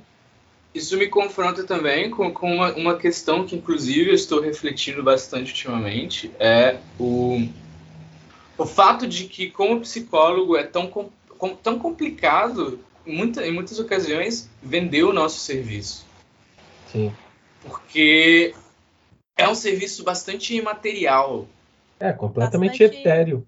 É, exato. Exato. É, é, então, se, se, e eu tava conversando com, com, com um amigo dessa semana e ele falou, cara, então, o que que você, o que que você oferece? O que, qual que é o diferencial? E eu, pô, bicho, eu não posso falar que, ah, eu sei que eu sou bom. Sabe, pô, foda-se, né? Eu não posso, eu não posso delimitar com muita facilidade o que, que é que eu estou oferecendo para a pessoa. Que às né? vezes nem você nem ela sabem naquele momento, assim. Exato. Né? Só aparece depois, em outro ponto. Porque a gente poderia pegar a, a, psicoterapia e colocar em um campo completamente genérico, mas no final é a pessoa que vai trazer a demanda e nós vamos trabalhar sobre a demanda da pessoa, cara. Não é uma demanda específica que eu vou falar. Então, eu vou te curar da sua, sei lá. Até porque em psicologia analítica, o melhor sentido para pensar cura é transformação, né? Uhum. É uma transformação dessa personalidade, uma adequação, eu sou, né? Eu sou uma pessoa que já frustra a pessoa na primeira sessão. Falo, ó, eu não posso te prometer cura, porque eu nem sei o que é isso. certo? eu posso prometer a você o seguinte: enquanto você estiver passando por esse perrengue aí, você quiser, eu, eu estarei aqui. É a única Sim. coisa que eu posso prometer. Amigo, estou aqui. De, Deixe-me ser o Sam do seu Frodo. Tipo isso. Uh, não, porque aí é muito íntimo. Ah, Cara, tá, é verdade. O Gandalf tem... do seu Frodo? eu estou lá disponível à medida do possível, né? Não na tipo, medida do tá possível, nem na medida da fantasia. Zelando de longe, ajuda, ajuda e vaza. Como é que é o. Como é que é o. Do My Ex lá, né? My Bow, My Sword. É, é My Ex. É, basicamente, que foi a única frase que Legolas disse para Frodo o filme inteiro, a trilogia inteira. Então, é isso Caralho, aí. Você tem, o meu, você tem o meu arco. Faz o teu rolê aí que eu tô atrás. É, uma, é no, cara, no final das contas. Disso. No final, pois é. no final das contas, é até uma boa metáfora, porque assim, se não fosse todo o rolê do resto da, da, da fellowship, né? Como é que é o nome disso em português? Sociedade. Sociedade. Se não fosse todo o resto do rolê da sociedade, Frodo também não teria conseguido chegar onde chegou, né? Ah, por isso que ele se separa da sociedade, né, cara? Porque era com eles não ia dar. Pois Pô. é. A tripa é dele. O e a Galadriel fala isso com ele, né? Tipo, cara, é. é sua tripa, é seu rolê, você tem que fazer isso. Duas coisas. And if you do not find a way. Primeiro que a gente tem que gravar um episódio sobre o Senhor dos Anéis. Por favor. topo, topo, topo, topo. E eu, eu vou começar narrando em, em élfico.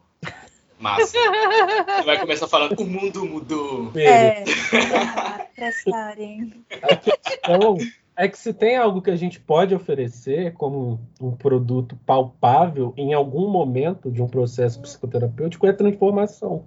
Sim. Assim. É, é para Mas... isso que o sujeito está ali, para que mude algo. Né? É, mas se você fala isso, vira uma coisa meio Haribo no início, né, velho? Então... Cara, mas eis a complexidade de tipo você falar, ah, eu vou ali vender meu produto, eu sou, eu sou psicólogo e vou, sabe? Caraca, pois é, mas, mas é isso, eu tava até conversando isso com, com uma paciente que é psicóloga também, né? A gente tava conversando sobre essa, essa coisa de produção, tudo. Tipo, é, um, é, mas não é. É um, é um negócio, mas não é. É um produto, mas não é. Uhum. Né?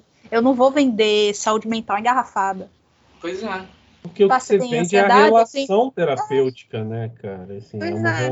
é uma relação que promove transformação né, cara? Não tem o, o objeto específico para isso. Palpável, tátil para isso. E de fato, assim, hoje, né, tem algumas, algumas pesquisas que mostram que vínculo terapêutico é muito mais eficiente do que teoria, né, num sentido amplo da coisa.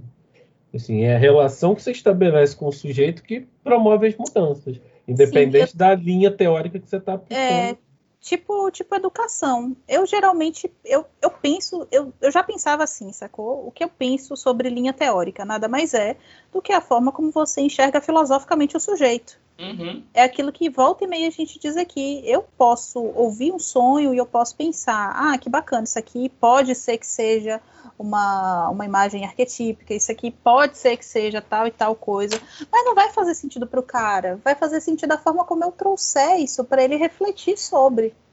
né? Não vai fazer sentido, ah, tipo, isso aqui é tua sombra atuando na tua vida.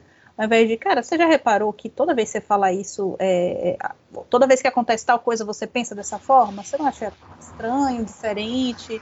Você já tinha reparado nisso? Você tinha reparado que você tem, sei lá, uma questão com controle, as coisas fogem do controle, você dá uma surtada, né? Então, é, é esse tipo de coisa. É, é, é impalpável o que a gente, o que a gente oferta, né? O que a gente disponibiliza. Por isso que é tão difícil, e eu acho que é por isso que as pessoas também pensam que, que ao, mesmo, ao mesmo tempo que é muito difícil para a gente falar sobre, é muito difícil para as pessoas. É, é, eu não sei nem como é que eu posso explicar isso de maneira. Receberem, aceitarem, entenderem. É. Zoarem também, porque se não está definido, qualquer coisa pega. Sim. Sabe? É, é muito fácil fazer uma dancinha do TikTok, é muito fácil você fazer uma um videozinho dizendo se eu fosse psicólogo, ai menino, me mostra a foto. Tipo, não. não quero. É porque Não. as pessoas não sabem. Por, fa- como por favor, não. né? Não Exatamente sabem isso. como é. E aí entra a nossa responsabilidade de tentar ser psicoeducativo, né? Porque tem, óbvio que né, cada processo é um processo, mas tem elementos que podem e devem ser divulgados para facilitar as pessoas quererem buscar um processo de psicoterapia. Né? Assim, acho que essa é, é a questão do que, que a gente pode oferecer enquanto, pelo menos, um pre- preview do produto que a gente tem. Uhum. Aqui vai ser um espaço que a gente vai trabalhar tal, tal, tal, tal coisa. Né? Aqui é um espaço que a gente acolhe, aqui é um espaço que isso, que aquilo, sabe? Uhum. É, é isso que dá para fazer, construir esse tipo de autoridade nesse sentido, né? Porque não dá, assim, para só. Uma das maiores dificuldades é a questão dos cases de sucesso, né? Porque Que- uma que- coisa, uma coisa que é, es- é essencial para o marketing é mostrar que seu trabalho funciona. Uhum. né? Então você pega os cases de sucesso, que são, Pô, tá me dando As vontade coisas- de cagar, velho. Vá, fala. que são as coisas que funcionaram, né? Então foram os investimentos que você fez e deram certo, foram é, as vendas que você fez e deram certo. Tudo isso é case, né? São os cases. E aí os cases de sucesso são as coisas que funcionaram. Na psicologia é uma linha muito tênue, né? Como é que você vai pedir para o sujeito gravar um depoimento lá para o seu Instagram, por exemplo? Nossa, Cara, tem uma. tem- eu, conheço, eu conheço uma pessoa. Eu conheço uma pessoa que, que, que. Eu conheço uma pessoa que ela fez isso, essa pessoa. né? As pessoas dão, mandam mensagem para ela, mandam um feedback para essa pessoa, essa pessoa pergunta se pode compartilhar, ela printa as coisas e compartilha. né? Agora que você está falando, eu entendi, né? Como, como sucesso. Cara, para mim, case de sucesso é quando alguém vira para mim e fala: Oi, Fulano me passou teu telefone. Sim. com certeza. Sim. Sim. Mas a Isso, questão. isso para mim é o case de sucesso. Só que isso fica Concordo. para mim, porque eu não Então, vou chegar aí e vou que printar, sacou? E tipo, olha, estou sendo procurada. Aí é Aham. que tá, assim. Mas em termos de atrair pessoas, o que funciona, né, para construção comunitária, Fazer É, amigos tipo e influenciar pessoas. É esse tipo de exposição. E aí eu não acho que seja problema, e aí que tem que ficar essa coisa misteriosa. Ai, meu Deus, é, quem faz terapia não pode divulgar isso e tal. Mas eu acho que fica uma coisa tênue, né? Como é que é divulgar que você faz terapia com um profissional sem expor algo que está sendo trabalhado? Sabe? Sim. Tem que ser uma Tem- coisa que precisa ser feita com uma cautela extrema. Assim. Eu Tem alguns faria. pacientes, tem alguns pacientes que não, que não gostam, né, de, de falar que estão em terapia. Sim. Então eles não, às vezes eles me viam na rua, né, quando eu andava na rua. Às vezes eles me viam na rua e tipo não me cumprimentavam. Aí depois vinha na sessão tipo, ô, desculpe, eu vi você, mas não falei e tal. Não, tranquilo. Tem gente que me vê na rua, me cumprimenta e tal, fica muito surpreso, fica muito chocado de me ver em determinados lugares. E aí depois vem comentar na, na sessão, né? Que é uma coisa muito estranha. Que antes as, a- as pessoas viam a gente circulando na rua, né? Tem essa coisa do, do mistério. Né? Quem, é, quem é meu terapeuta? Do que, que ele gosta? E aí, de repente, você vê a pessoa lá comendo um burgão, tá ligado? No, no podrão da esquina. E você fala assim, esse filho da puta tá me mandando fazer dieta. tá aqui comendo x-bacon duplo, que porra, né? É, então tem, tem isso do, do não ser divulgado, né? Eu já vi gente, por exemplo, na rua que que me via na rua e tipo, falava tipo, você via que a pessoa tava cutucando, tá ligado? Tipo, ali, olha lá, lá, lá, é minha terapeuta, é minha terapeuta. você fica assim, tipo, meio Epa, eu, assim, já tive, já tive situação do paciente postar lá na rede dele que ele tá fazendo terapia contigo. Terapia comigo, assim, mas eu não repostei na minha. Não, já rolou comigo também. Sabe, Sim. assim, eu acho. É essa que é a questão. As pessoas vão ver, a pessoa postou lá, divulgou, beleza. Agora, o que, que eu faço com isso? Sim. Será que eu preciso sustentar esse lugar de necessidade de aprovação mesmo? Assim, é bom levar para análise, né? Tem uma questão aí, né? Dessa relação de poder que eu emerge. Não, eu não queria, eu não queria dizer nada, não, mas, né? mas eu gosto, eu gosto quando eu posso, quando eu posso gozar pelo Jordan. Que ele fala umas coisas assim, sabe? Que eu gostaria de dizer, mas eu não digo pela boa vizinhança. eu gosto muito quando ele faz isso por mim. Obrigada, Jordan. De nada, assim. Mas é isso, né, cara? As relações vão se estabelecendo em cima das dinâmicas que as redes sociais é, colocam mas a gente precisa questionar se essas dinâmicas são de fato as melhores, né? Porque não dá para só ir seguindo o barquinho, né? Num caráter junguiano, isso é a coisa mais imbecil que você pode fazer, na verdade. Sim, sim. tipo, olha só, tem alguém que, uau. Quando, é. a pessoa, quando a pessoa me cita, quando a pessoa me comenta, eu vou lá, agradeço, né? Às vezes recompartilho. Tem umas pessoas que às vezes gostam de uns textos que eu escrevi e tal. Aí vou lá e, tipo, recompartilho, falo, agradeço, né? Converso e tal. Mas é, eu não gosto particularmente de ficar fazendo muito alarde sobre isso, sabe? É, eu não sei, acho que é... me, me, incomoda, me traz um, um, um, certo desconforto. A rede social, assim, ela traz paciente, isso é um fato.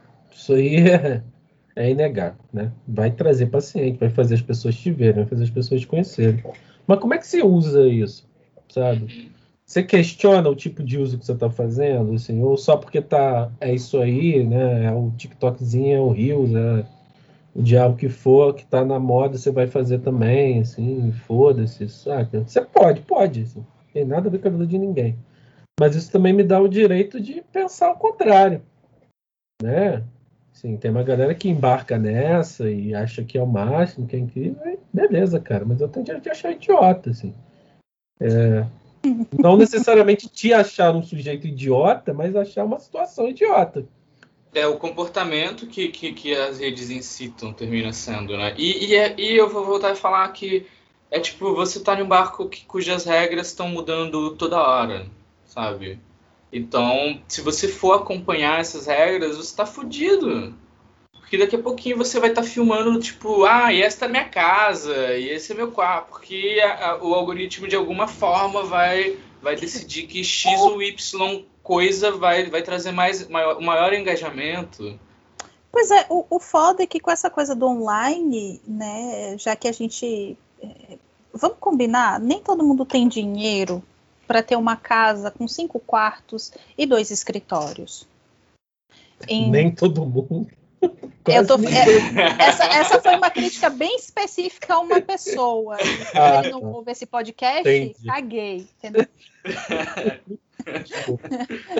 então, assim, nem todo mundo tem esse poder aquisitivo, né? Então, assim, é, eu estou num, num, quarto que é o quarto onde fica a minha bateria, que eu consegui comprar depois de muito esforço, dividindo em muitas vezes. Mas minha mesa está aqui, atrás de mim estão os meus livros e os meus gachapons, porque é onde eu tenho para colocar. Uhum. E eu não tenho tantos gachapons assim. Mas é uma coisa que fica exposta. E eu fico pensando. Aí, uma pessoa, é, antes de eu começar a atender, não foi paciente, mas a pessoa me falou: Ah, mas você tem que montar um cenário direitinho aí nas suas costas. Eu falei: Montar cenário? Nada. Taca o, o efeito de blur da câmera e pronto. Não, mas eu, eu nem taco, porque eu acho assim, a pessoa já tá dentro da minha casa. Eu não vou levá-la para o meu quarto, eu não vou levá-la para a minha cama. Eu tenho esse, eu tenho condições de ter esse espaço. E esse é o espaço que eu tenho condições de ter. De alguma forma, ela vai acabar acessando é, alguma faceta minha porque ela já está dentro da minha casa de alguma maneira. Né? Seja, pelo, pelo, seja pelo, pela presença de Tarkan, né? Seja pela uhum. forma como eu tô sentada, seja a minha cadeira que range pra caralho, às vezes eu tenho que deixar mutado, seja pelo escroto do meu vizinho que resolve fazer obra no meio da sessão, então, tipo, filha da puta liga marquita ah, do lado. Então, assim, ela já tá ali dentro de um, da minha casa de um determinado aspecto, sabe? Hoje a gente não precisa nem fazer live, não precisa fazer tour pela minha casa. Tipo, a pessoa tá aqui dentro, de certa forma. Né? Cara, eu concordo. É um limite que você impôs, né? É, eu Sim, exato. Esse é, o, esse, é o meu, esse é o meu limite. Eu não exato. vou pegar meu computador e tipo, ai, vamos aqui passear para você ver como é o meu chão de taco. Ou uhum. vamos aqui. Não, esse é o que você vai ver, é o enquadre que tá dentro da câmera. E, e, e até aí, tipo, eu nem considero necessariamente para você a pessoa tá vendo sua casa, mas, cara, ela tá vendo uma parede. E essa parede você tem total controle sobre o que, o que vai estar tá lá, o que não vai estar tá lá. E por isso mesmo, você tá com o blur, coloca um fundo falso de uma nave espacial. Tô brincando, não faço isso. Ou faço, às vezes você tá atendendo criança, cara. Às vezes você tá atendendo a criança. Né? Cara, assim, eu acho que esse é um limite dentro do saudável de onde o paciente pode adentrar, porque no setting terapêutico é a mesma coisa, né? Quando você está no é. consultório, se organiza de uma maneira que você queira transparecer algo. Uhum. Sim. Né? Assim, o setting Sim. não é montado aleatoriamente, então não deveria ser. Ele tem um propósito. Uhum. Né?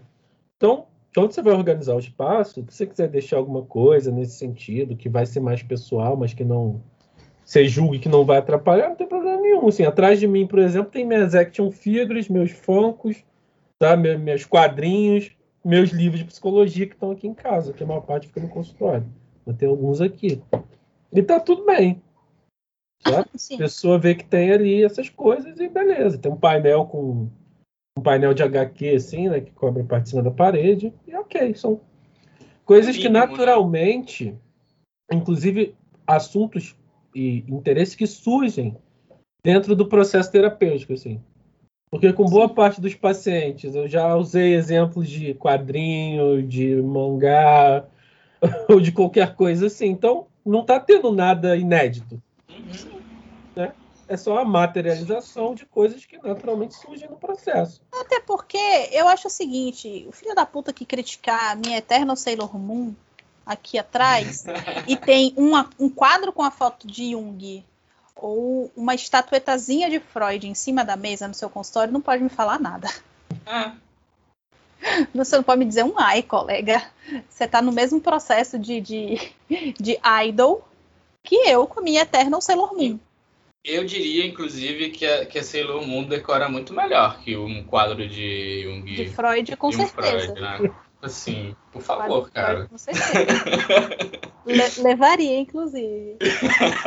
mas, mas é isso, é um enquadre que a gente permite, né? Da mesma forma que as pessoas têm acesso a esse ponto, é, no, no consultório ela também teria um acesso a um determinado ponto né? E, e, é engraçado que, como o Jordan falou, às vezes esses elementos que estão aqui do nosso lado, atrás da gente e tal, eles suscitam determinados pontos terapêuticos, né? Eu tenho alguns pacientes que já, minha bateria, em vias de regra, ela fica coberta, então fica um lençol estranho atrás de mim, né? Só que de vez em quando ela fica sem, sem cobertura, então a pessoa vê o, o prato, né? Vê vê o, o, o, pratinho assim, às vezes vê a baqueta assim do lado e tal, e as pessoas dizem, nossa, você toca bateria, você é roqueira? Eu eu gosto de rock, eu não toco, tô aprendendo a tocar e tudo tal. E aí você vai desenvolvendo uns outros temas, né? O que que rock tem associado à rebeldia para essa pessoa e bababá e, e, sabe a libertação, e não sei o quê. E aí você vai desenrolando com o que aparecer, né? Que às vezes o cenário também. O cenário é parte da gente, né? É, porque... É, é divertido que a gente vai usar tudo que o paciente demonstrar interesse de volta para ele. Jogar sim. de volta para ele, né, cara? Sim.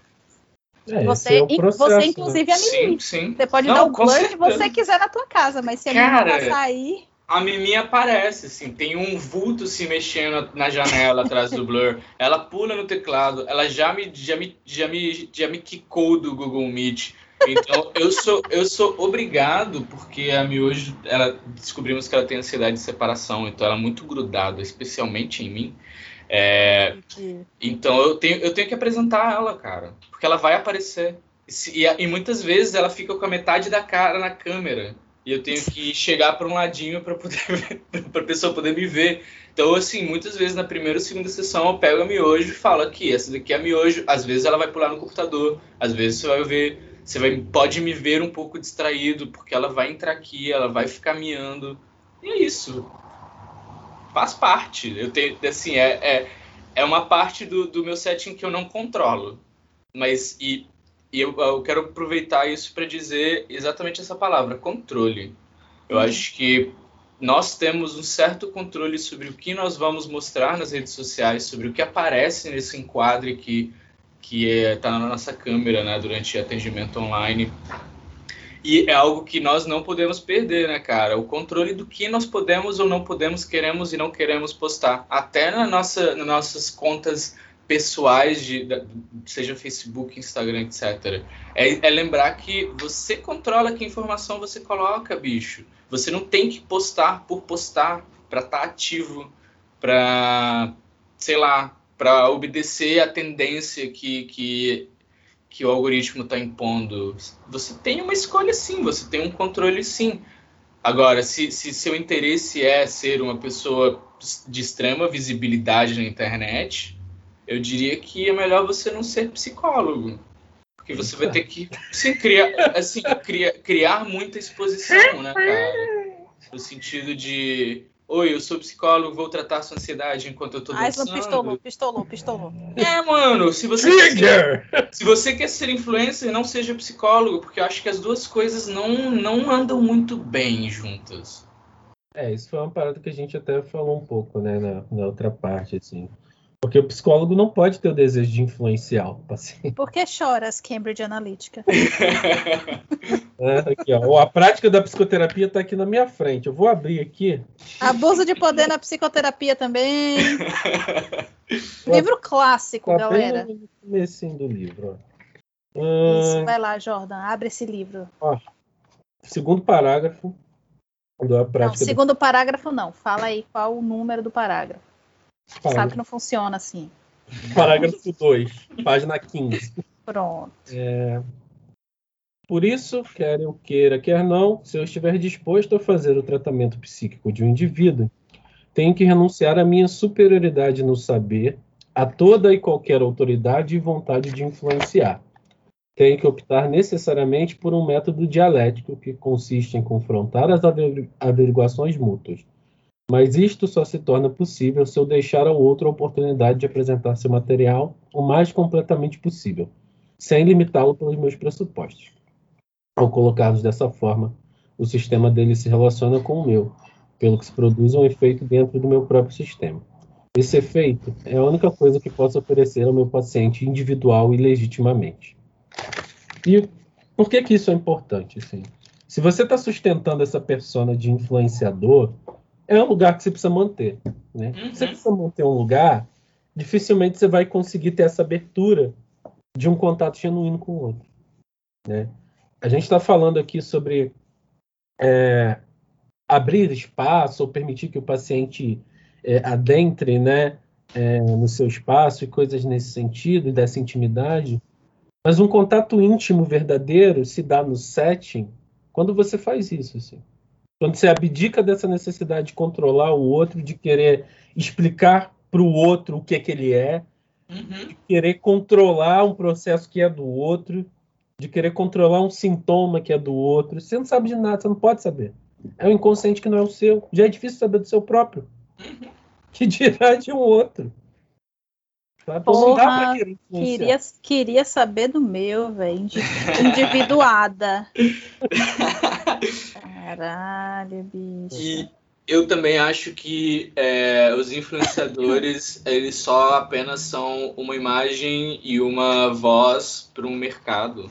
Eles são, eles são os que mais têm que seguir as tendências, eles são os que mais têm que, que surfar essa onda bizarra e essas modificações. Cara, que, cara, que desgraça! Você já imaginou que desgraça deve ser você acordar e você ter ter de postar não sei quantos stories. Uhum. Ah, que desgraça, velho. Desgastante, mano. E e assim, é surfar uma onda, é ver o que, que tá nos trending para poder comentar o que tá nos trending, porque você tem que se manter relevante. Então, no final, você não tá necessariamente falando sempre sua opinião, você tá falando que tão, o, o a internet está te mandando falar. Mais, né? Exato. E aí você vai naturalmente fazer propagandas de coisas. Então, cara, eu não vejo como essas duas coisas funcionam bem juntas. Agora, eu acho que o Jordan até mencionou isso no, no, no Boteco Jungiano, né? Você ser divulgador tá valendo, porque você está divulgando uma informação específica sobre algo.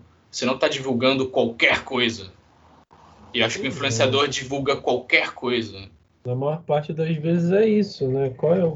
Tem uma ética que se atravessa. Acho que talvez esse seja o ponto, né?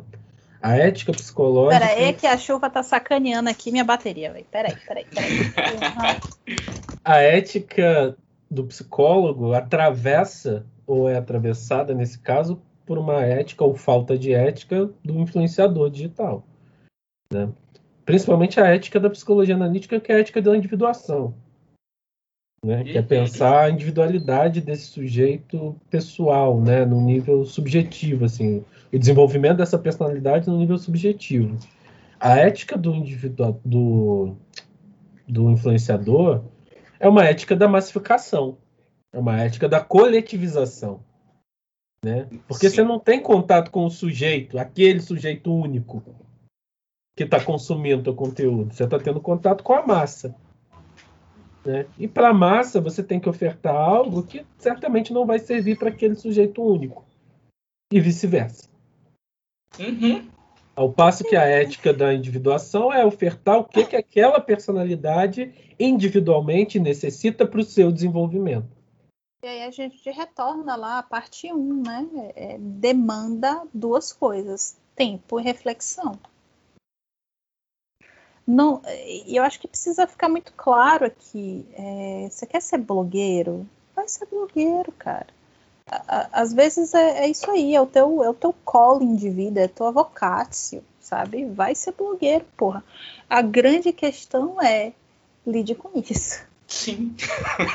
Inclusive com possíveis críticas a essas associações, assim, né? Porque uma crítica a qualquer coisa nesse sentido não necessariamente é um ataque pessoal, né? Às vezes até é. Mas aqui a gente está falando. Na internet tudo vira um ataque pessoal. Mas aqui a gente está falando. É, é rapidinho, só esse, só, esse, só, esse, só esse parêntese. Tudo vira um ataque pessoal porque tudo vira uma grande maçaroca de eu. Uhum. Né? Porque você... tá tudo exposto, né? Exato. Se você tá todo ali, todo exposto, todo aberto, qualquer soprada, qualquer, qualquer coisa, vai para você, não vai para o que você está fazendo, porque aquilo é, é você. Frango Perde o limite. É engraçado, todo do avesso, aí não tem como, né? Não tem mecanismo de defesa que segure, né, cara? Assim, quando você está tão exposto, de fato, assim, isso que você está falando é muito importante. Porque quando você está tão exposto, não tem mecanismo de defesa que proteja esse ego. Não tem. Não tem persona que segure isso daí. Eu acho que nesse caso aí não, não, não tem nenhum ego para ser para ser distinguível. Possivelmente sabe? rola essa identificação dessa persona, né? A assunção dessa persona hum, como sendo a própria personalidade. Né? O papel vira o sujeito, e aí qualquer crítica ao papel é uma crítica ao sujeito. Né? Eu, eu acho que a internet possibilitou um, um lugar muito esquisito que, que já existia antes, né? Por meio do culto à personalidade nós temos esses cultos e personalidades. Antes da internet era pessoas famosas e distantes. a internet possibilita um culto e personalidade de pessoas que parecem mais com a gente. Então tem muita gente que. que nossa, mano, eu antes, há uns dois anos atrás, eu ainda atendia crianças né, e tudo mais. E eu, quando eu perguntava para eles, ei, cara, o que, que você gosta, o que, que você gostaria tipo, de, de fazer para o futuro? Pergunta boba, mas eu acho que sempre é legal perguntar essas coisas. E eu assustava porque muitos respondiam: Eu quero ser youtuber. Inclusive, eu tenho um canal de YouTube. Fala galera! Curte, compartilha, deixa o seu like. Cara, o que, o que, que é isso? Sabe? Tipo. Pois é, né, cara? Eu vi uma foto. Deixa eu ver se eu ouvi bem. Criança. Sim! Então, eu vi uma foto mostrando que essa questão de pensar em profissão, um ranking, né, de alguns países, assim. E aí, tipo, Estados Unidos e Brasil, youtuber é a profissão que as crianças mais querem, assim. Aí na China tava lá, acho que astronauta. Sabe, assim, uma outra, uma outra coisa. Mano, pra Ai, ser, dor, Deus, pra eu ser muito chorar. sincero, se eu fosse uma Sorrindo. criança nesta época, eu talvez não diria que eu quero ser youtuber, mas eu com certeza diria que eu quero ser, tipo, jogador de videogame profissional. Que hoje em dia isso rola também. Streamer. Mas é, isso já vira meio que YouTube, porque você tá fazendo um stream de você jogando e tudo mais. Então, é. Então, Enfim. cara, isso suscita, né, uma questão assim que eu tive que levar para análise, inclusive, porque foi um negócio muito difícil para mim, né? Um tempo atrás eu estava fazendo uns desenhos, né, e postando lá na minha página profissional E eram Com- lindos. algumas coisas teóricas, assim, né? E aí eu tomei uma atravessada, assim, né? Porque eu estava muito angustiado de estar fazendo isso e tal. E aí meu analista falou assim, ué, mas você está monetizando uma coisa que para você não era monetizada. né? Você está transformando em trabalho uma coisa que para você era um hobby. E você acha que as pessoas precisam valorizar com o valor que você dá? Por quê? Caralho. Qual, o nome- qual o nome do teu analista? Porque eu, eu tô querendo fazer que nem essa pessoa, eu quero pagar pra ele. Aí eu, é, né? É, sou eu que dou valor para isso aqui, assim. Então, se não tem, se não tem o retorno que eu queria desses desenhos, não tem os likes que eu queria, não é culpa das pessoas, né? E aí a Ai, gente entra nessa coisa, eu lógica, achava- né? Eu acho tão lindo suas aquarelas, velho. Então, mas a questão é essa, era uma coisa que era minha Sim, para sim, me distrair, Sim, sim, sim. né? Era uma coisa que era minha para poder é, desopilar, sabe? Não era uma coisa que era minha para ganhar dinheiro. Porque, querendo ou não, expor isso no, no Instagram é uma forma de visibilidade e acaba se tornando uma profissionalização. Sim. Né? E aí parece que hoje em dia a gente não pode fazer nada que não seja atrelado a isso. Assim. Você não pode fazer porque você gosta. Sim. Nossa, eu, eu odeio isso, velho. Eu odeio isso. Ai, você, tipo, eu, eu rabisco também, né? De vez em quando eu desenho e tal. Tipo, ai, por que, que você não faz pra vender? Não. E não tem problema as pessoas Uhum. trabalharem com isso, não. Assim. Sim. É, porque, de fato, pode ser um mercado, pode ser uma profissão, e ok, show de bola. Mesma coisa para influenciadores digitais e TikTokers, assim, porque tem uma galera que muda de vida, né? Assim, acaba. Pode servir muito bem. O que a gente está querendo falar aqui é desses atrelamentos entre algumas coisas que às vezes ficam muito esquisitas. Sabe? Assim, esse tipo de, de associação, assim, pô. Igual você falou do, de jogar videogame profissionalmente. Eu, porra, amo jogar videogame, é uma das coisas que eu mais gosto. É, e, mas streamar isso nunca foi algo que passou pela minha cabeça, sabe? Uhum, com certeza.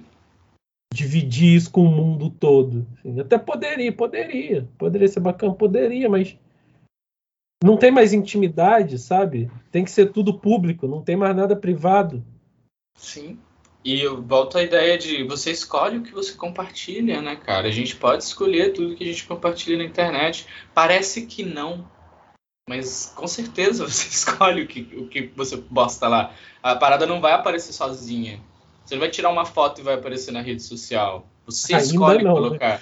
Ainda não, é, com certeza. Peraí, peraí, não Provável- entendi. Como é que é? Futuramente, quem sabe? É, tipo, você não vai tirar uma foto e ela já vai aparecer em alguma rede social. Você posta. Ah. Claro que em algum momento já, vai, já deve aparecer, tipo, você tira uma foto e coloca, você quer postar? Co- Compartilhe em, daqui a pouquinho deve começar aparecer. Ah, eu, eu, eu, aposto que minha, eu aposto que minha mãe vai colocar sem querer, postar com um clique. Nossa, postar com um clique é, é bad, cara. É uma, é, uma, é uma péssima ideia. Aí, Google, me patrocina. Mas eu, eu penso e eu concordo com vocês. É tipo, se você. Ah, tá. Eu gosto de jogar videogame, eu gosto de pintar e tudo mais.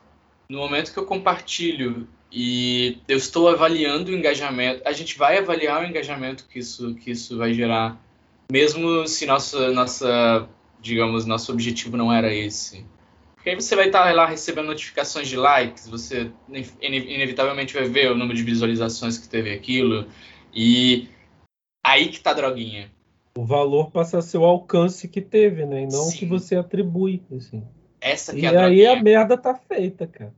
Porque aí você vai falar, eu tenho que fazer outro, eu tenho que fazer mais, tenho que.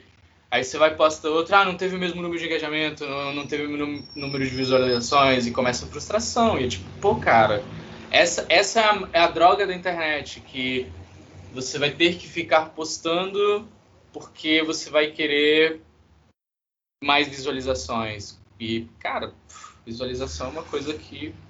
Caralho.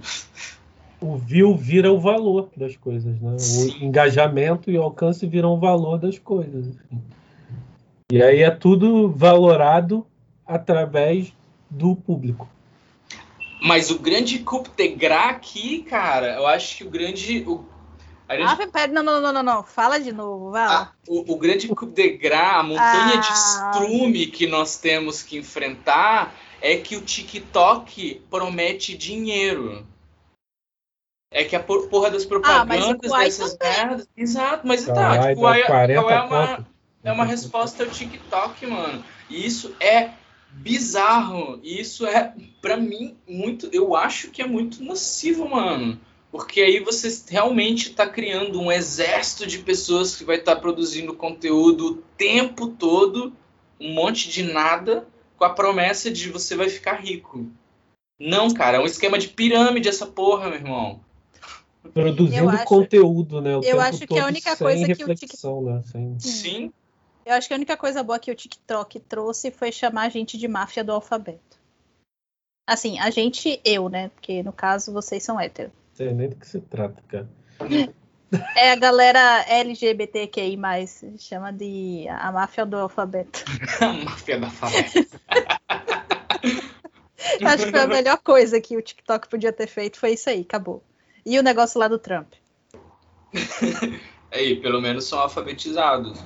Essa questão da produção excessiva de conteúdo, né? Ela é muito muito complexa assim de se pensar, porque você produz, produz, produz, mas produz coisas sem sentido, né? Sem utilidade muitas vezes, assim, não que você só precise consumir você só precisa consumir coisas intelectuais, né? Coisas de alto nível, assim. Não, não é sobre isso. Mas a gente tem uma produção de muita coisa e uma demanda para que se consuma muita coisa. E se você tem um milhão de coisas muito ruins que você precisa passar para chegar em duas coisas boas, notoriamente quando você chegar nas duas coisas boas, você já vai estar esgotado, né? Sim, sim.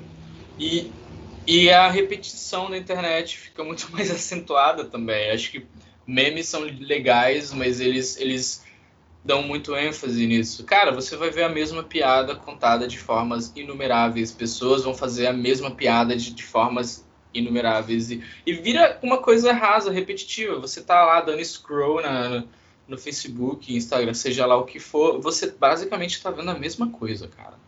Porque tá todo mundo produzindo conteúdo porque tem que produzir conteúdo e a gente tá produzindo o mesmo conteúdo. Tem uma coisa doida do TikTok, né? Porque a pessoa faz uma parada, viraliza, aí outras pessoas pegam o áudio Sim, que a pessoa que fez viralizou e vão gravando em cima daquilo e aí vira uma cópia da cópia da cópia. Né? Assim, é, Quê? é, tipo assim, você faz um videozinho lá e aí viralizou. né? Aí o Aslan vai e faz um vídeo em cima do que você fez, em cima do áudio do que você fez. Tipo, me dublando? É. Oxi. E aí eu vou e faço em cima do Aslan dublando você. Entendeu? ad infinito. É, e, Nossa. ne- e o negócio vai indo assim, se estendendo, sabe? Sim. E Outra, outra, ah, outro despejo de ódio, e eu Sim. acho que, que é algo que me incomoda porque eu vejo isso em mim, mas eu acho que muitas pessoas não percebem é que o que, o, o que essas redes sociais estão avaliando é o tempo que você consome ali, com aquela porra daquele aplicativo aberto, com aquela página aberta. Foda-se o que você está vendo. Eles vão jogar qualquer coisa que, que, que, que o algoritmo, a ideia é ele vai pegar o que você mais vê e vai jogar muito mais daquilo para você. Por quê? Porque você, quanto mais tempo você passar ali, alguém vai se beneficiar disso. Então, e aí, aí fode tudo. Na era da sociedade do espetáculo, né, tudo precisa ser espetacularizado mesmo, assim, né? E aí tudo vira coisa para ser postada, né? Tudo vira coisa para ser monetizada, né? Não tem mais vida por viver. Né? Tudo é para ganhar dinheiro, assim, aí não tem problema. Sem motivo, acho... vou vivendo minha vida. Se likes fossem pics, tava valendo. Então, mas acho que Ai, a meta a Deus, acaba virando essa. Né? aí porque a cognição não tá. A meta a acaba tá a meta acaba sendo essa, né, cara? Assim, e aí tudo. Acho que o maior conflito para mim é a questão da intimidade, da individualidade, né, cara? Assim, Sim. porque tudo é mercado. Hoje tudo é mercado. Né? Somos produtos. Sim. Mas é isso, eu não sei se eu tô afim de ser vendida. Não dentro desses moldes, entende? Ouvi dizer que tu ia abrir um OnlyFans, cara. Não vou não, cara, eu mando de graça. mando de graça. Você sabe que aqui não tem, aqui não tem miserinha. Porra, cara. Mas é isso, eu não sei se eu quero, se eu quero esse tipo de exposição. Entende? A, a todo momento, para todas as pessoas, especialmente para essas pessoas que têm uma relação que é uma relação diferente. Não é uma relação de amizade, não é uma relação de cumplicidade, mas é uma relação que demanda uma intimidade que é diferente, que é particular. Uhum. Então eu não sei se eu tô afim de ser vendida dessa forma, sacou? Pois é, cara. É, acho que essa é, é a maior reflexão que fica, assim. É, não, não posso dizer né, que estão erradas as pessoas que fazem, dependendo da situação, porque de fato é um grande depende. Né? Não estou aqui no lugar de julgar ninguém, mas eu posso atribuir alguns valores, né? algumas situações aqui, assim, nesse sentido, e achar pelo menos esquisito, né? Pelo menos isso dá para fazer, né? Questionar algumas coisas dá para fazer. Você faz, você não faz. Aí é um problema único, exclusivamente seu. Né? Sim. E, enquanto psicólogo também, né?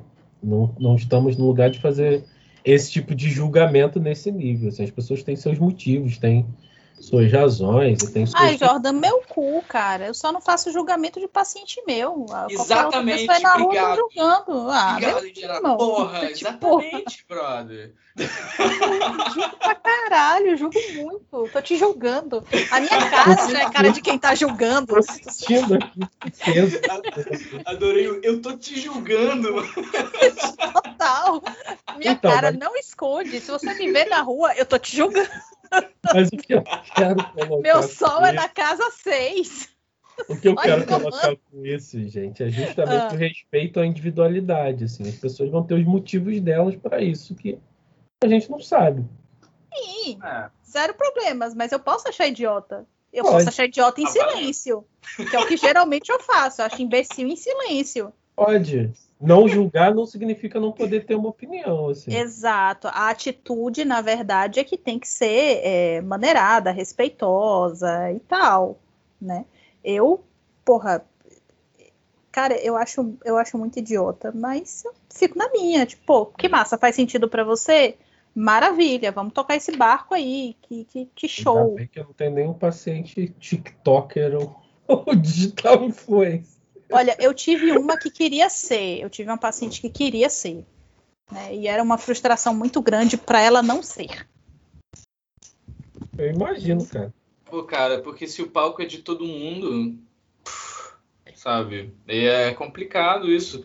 Eu, eu, assim, eu julgo sim alguns aspectos, mas eu também confesso que eu sigo, assim, eu sigo algum, alguns, algumas pessoas que divulgam informações que eu acho, acho legal, sigo canais de YouTube de coisas que eu acho maneiro, de pessoas que eu acho legais também. Sim. Mas, assim. Mas, é- Eu sigo você e sinto falta é dos memes, né, cara. cara? Obrigado. sinto falta dos memes, é Aislan. necessário. Não Volta dá para ter memes. convívio humano sem influência, né? Sem nenhuma influência. Sim. né? Cara, a gente- a, a gente tanto seguiu o Island que a gente ficava assim, chegava de noite, eu e o, o- eu e o Ali, a gente ficava assim, né? Porra, cadê? O Island vai postar alguma coisa? Vai postar. É o melhor Facebook que tem, é o mais engraçado. Tipo, Eu- eu- velho. Eu me afastei um pouquinho do Facebook e comecei a pecar nos memes. Tô pecando muito nos memes, na verdade.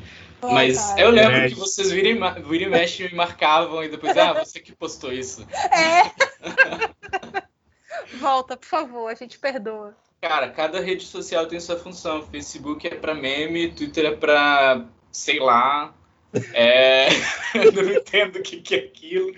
E Instagram é, sei lá, cara. É Também- engraçado porque eu realmente não entendo como é que você pode ser. Eu, eu acho que o Twitter é- ele meio que estimula um Tourette, assim, sabe? Porque é, é uma rede muito raivosa com poucos caracteres.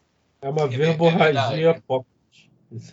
É, verdade. Só que é isso, você não pode ser verborrágico. Ah. Você tem que fazer várias micropostagens. Então, vem impressão que essas você tá- threads, né? É, aí, Gigantes. tipo, eu tenho a impressão de que você tá engasgando, sabe, filha da puta? Meu, meu manejo do, do, do Twitter é meramente ona- onanista, saca? Eu só posto pra mim, de mim, só eu. Eu não compartilho, eu não interajo com as A pessoas, única eu só. pessoa Sim. no planeta que tem um Twitter íntimo. Ele e eu, eu tenho também um Twitter íntimo em que eu compartilho minhas coisas. Pra você ter ideia, eu não tenho nem a senha do meu próprio Twitter no celular. Me passaram essa semana um vídeo pra ver no Twitter. Eu falei, cara, eu não tenho a senha do meu Twitter no celular. Como assim? Não tenho.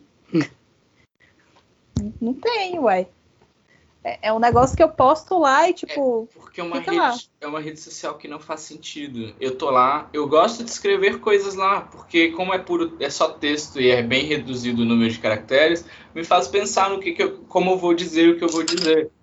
E ixi, Cara. o que vou dizer, o que vou dizer, no que vou dizer. Tem uma música que é Eu assim, não né? sei dizer. Eu falo, ah, eu, eu vou, eu vou postar tal coisa, tá, mas tem que colocar isso de forma resumida. Legal, é um exercício maneiro. E de novo, eu uso mais o Twitter para Exercício haikais Eu gosto dos ocasionalmente. seus haikais, cara. Obrigado. Mas, no geral, eu não entendo realmente também para que, o Twitter. Eu, eu entrei a primeira vez no Twitter foi em 2010, porque naquela época eu estava no México estava rolando a guerra contra o narcotráfico e eles fechavam ruas para se matar. Então, no Twitter que eles avisavam, assim, pessoas avisavam, cara, não passem por tal rua, tal rua, porque o povo já tá se matando. Então, eu entrei no Twitter originalmente para sobreviver. É, cara, era como forma de sobrevivência. História de superação. Certeza. Caralho. Eu tô aqui por causa do Twitter. Hoje, aqui Meu falando com você. Cara, você falou que não sabe, né, para que que serve o Twitter, mas no geral, você pode aplicar essa lógica para todas as redes sociais, assim. Ah. Porque nenhuma delas serve ao que um dia já serviu. Todas se desvirtuaram de alguma forma, né? É, o Facebook é para você se conectar com seus amigos, né? Se conectar com as suas pessoas próximas. Hoje em dia virou esse hidrante de chorume que a gente vê por aí. Né?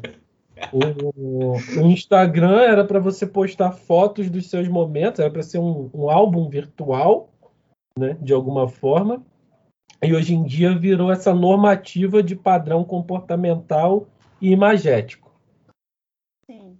Uhum. Twitter era para ser uma expressão de, de pequenos momentos ali, né? Um microblog. Hoje em dia virou essa disseminação de fake news do caralho. É. O LinkedIn, que era para ser uma coisa profissional, hoje em dia virou uma rede de relações pessoais. Então, nenhuma rede social serve para o que deveria servir, não. Eu entendo o LinkedIn também, cara. Nossa. E a Twitter realmente é, uma- é um poço de ódio e putaria. Nada mais serve aos propósitos que deveria, assim. Ficou tudo muito, muito distorcido. Não que necessariamente a gente precise ser purista nesse sentido, né? ah, se perderam e tal, mas, porra, nada mais serve pro que servia, não. É porque é uma ferramenta que as pessoas vão usar ela do jeito que elas usam ela, né, cara? Tipo, não dá pra. Vão usar do jeito prever. que o cu delas é, né? Porque, tipo, porra. Eu gostava muito de uma rede que era aquela do Google, Google Plus. Acho que chamava Google Plus. Era bom porque não tinha ninguém, né? Era muito legal, exatamente. Uma rede maravilhosa. E os grupos tinham pessoas assim relativamente engajadas. Eu também gosto bastante de Reddit. Acho que Reddit é um lugar onde as pessoas realmente trocam informação e conversam e discutem temas. Cheio de chão. A Ali gosta do Reddit pra ver coisa de RPG. É, é, então, RPG, livros, geralmente você termina achando, tipo. Cara, eu tirei um monte de, de regras opcionais para Shadowrun, por exemplo, de Reddit. Porque aí é a galera que realmente cria coisas que estão fritando ali que termina compartilhando. Um fórum bom de um fórum, né? É, mas Reddit é um fórum, né? mas um fórum bom para RPG, sim, vocês que têm interesse, é o Giant Playground. Hum. Ele tem de, de, todos os sistemas, basicamente, assim. Aí tem esses subfóruns de build, várias paradas assim. É bom. Isso, isso é irado. Ô, e cara, acho... a gente, deixa eu falar uma coisa aqui. A gente podia fazer um, um, uns três episódios do Jordan narrando um one shot pra gente, né? eu acho justo. Porra, a gente tá falando de exposição. tu quer se expor desse jeito aqui? Assim. Pô, jogar RPG, cara, é uma personagem. Ah, mas... é, só, é, só, mais uma persona, Jordan. só se for um RPG um... histórico, né? Assim, jogar um Cthulhu na. Pô, Viena ah, de 1900. Eu gosto, eu gosto muito de, dessa ideia, hein? Porra, Cutulo não, velho. Cutulo. Eu, eu já... com Jung, com Freud. Não, tudo bem, vamos jogar em 1900, mas eu já tenho que viver num mundo meio Cutulo, sabe? Tipo, meio. Nada mais vai dar certo, tudo é uma merda, tá tudo acabando. Eu não queria ter de passar isso pra minha vida imagética, mas, mas, mas, Indy, eu acho, eu acho que Cutulo dá uma certeza das coisas. Ou você morre ou você pira. É, é, só, o jogo só termina dessas duas formas, cara. Pois é. Ou então tem uma terceira também, que é alternativa. Você joga o problema para a próxima geração. Também. Sempre, Você tá sempre doido. valendo. Tá sempre valendo. e, e, e, no Cthulhu eu acho que é, é mais fácil porque existem essas criaturas mitológicas, sei lá, boladas. Então é mais fácil jogar culpa nelas. Ô, bicho, pra mim tá fácil jogar culpa no TikTok. Vamos jogar a culpa no TikTok. É mais, é mais... Não tô tendo problema nenhum com isso. A culpa é minha, eu boto em quem eu quiser. Homer Simpson. Exatamente. Bom, Ai. algo mais a declarar, crianças? Ah, eu acho Cara, que. Acho que não. Não. Por hoje tá bom. Foi, Por hoje foi tá meio... bom, mas assim, dá uma foi fechada aí, faz um resumo. Eu gosto de fazer um resuminho assim no final. Se foi liga aí, que é a hora da revisão. Basicamente isso aí, eu Telepulse gosto muito. 2000, pra quem lembra. É, então, é, acho que esse episódio serviu bem para amarrar o que a gente começou a falar já lá no final do boteco, né? Então, deu para deu para abordar bastante coisa nesse sentido. É, a gente não está aqui para para poder cagar regra para ninguém, né? Nessa nessa, nessa questão, né? Porque, como a gente mesmo disse, não dá para querer saber sobre inconsciente que não é o seu, né? Saber do seu próprio já é trabalhoso para um caralho, né? Mas no, no. Ah, já ia falar no geral de novo. Mas no aspecto. Mas no geral. no aspecto amplo, né? De como a gente tentou abordar isso tudo, fica aí um questionamento, ou pelo menos uma tentativa né, de levantar um questionamento, porque seria muito hipócrita, né? A gente está falando aqui de influenciador e tudo mais, e o que a gente está fazendo aqui, querendo ou não, né, nesse podcast, navega um pouco nessas águas, né? E é tentar levar alguma reflexão, levar algum tipo de questionamento, né? É, exercer algum grau de influência. Né? De alguma forma, alguém também acha que a gente sente que a gente influenciou em algum ponto, né? E tomou decisões X, Y, Z. Sim. É, nem que seja para ficar puto com a gente, assim. Uhum. mas já exerceu algum grau de influência. É, é, válido também, mas não vem me encher o saco, não, se você tá puto comigo. Leva pra tua é terapia. O problema é seu. ah, puta merda. Né, mas é, é tentar exercer algum grau de influência de um aspecto que a gente considera positivo, né? Que Sim. a gente tenta fazer nas nossas redes, no geral, e com o podcast, é um uso mais construtivo desses espaços, né? Promovendo qualquer coisa, assim. Raivoso, é, mas construtivo, tá, gente? A raiva, ela mobiliza também. E aqui a gente tenta fazer isso, né? A gente traz informação, traz aspectos teóricos, mas de uma forma que é muito desinibida, né? Que é muito exposta. Tava pensando sobre isso, inclusive, assim, né? De hum. como a gente está falando de exposição, mas o podcast é uma puta exposição, porque a gente fala de um jeito aqui né, que é muito próximo da nossa vida real em uhum. né? E de é, nossas aqui, frustrações, né? É, mas aqui é meio glory, aqui é meio glory hole, né? Tipo, só tem um pedaço que a gente seleciona para estar tá exposto. Entendeu? Não é? Não procurem no Google, tá, criança? Seus exemplos são muito específicos, mano. É porque, é porque quando eu tô com muito sono, é, tem um rebaixamento de consciência muito forte nesse lado, entendeu? Tipo, rebaixa tudo. Entendo. Tipo quando eu tô gripado. É, fica meio. Sim, sim. Mas é isso, né? Aqui a gente tenta usar né, é, esse espaço e usar os. Eita, um copo com água. É, e usar os espaços das redes de uma maneira mais positiva, né? De uma maneira que seja é o que a gente está falando, né? É uma ferramenta, é, dá para ter usos que fogem da massificação, dá para ter uso, embora podcast hoje seja um negócio massificado para um caralho, né? Retornou Sim. do inferno essa porra. então, parte 3! Mas... Ai, meu Deus. Não, é, né, cara? Podcast teve um boom em que? 2011, 2012 aí sumiu e tá, agora. Mas deixa, mas, deixa, mas deixa eu fazer um comentário breve dentro desse seu resumo. É, tem um podcast que eu já falei milhões de vezes que eu gosto muito, que é o Calma Gente Horrível, é, que é um podcast só de, de mulheres e tal, e tem um determinado episódio que elas comentam sobre isso, né? É, dá para você mudar o sistema? Dá. É difícil? É. Mas a gente precisa viver nesse sistema. Né? Afinal de contas, eu, a gente precisa, elas estavam falando sobre capitalismo especificamente, né? Você precisa comprar pão, você precisa pagar suas contas, sabe? Você precisa trabalhar de, de, de, uma, de uma forma que às vezes você não gosta porque é uma exploração descarada, né? Mas você precisa, porque você precisa daquele dinheiro, você precisa, enfim, viver. Então, é, feliz ou infelizmente, a gente pode é, tentar pelo menos cutucar, que nem aquele meme, né, do, do bichinho parado com um pauzinho assim, cutucando o negócio. A gente pode tentar. Aí, é, se mexe aí, porra. A gente pode tentar cutucar um pouco esse, esse sistema da, da, da psicologia hermética, da psicologia só para aqueles que fazem parte da seita, sabe? É, dentro desse contexto, de dentro para fora. Então, assim, não tem como a gente viver fora cluído. Viver fora cluído de um sistema é viver esquizofrenicamente. Sim. Que dizem por aí, né? É, então.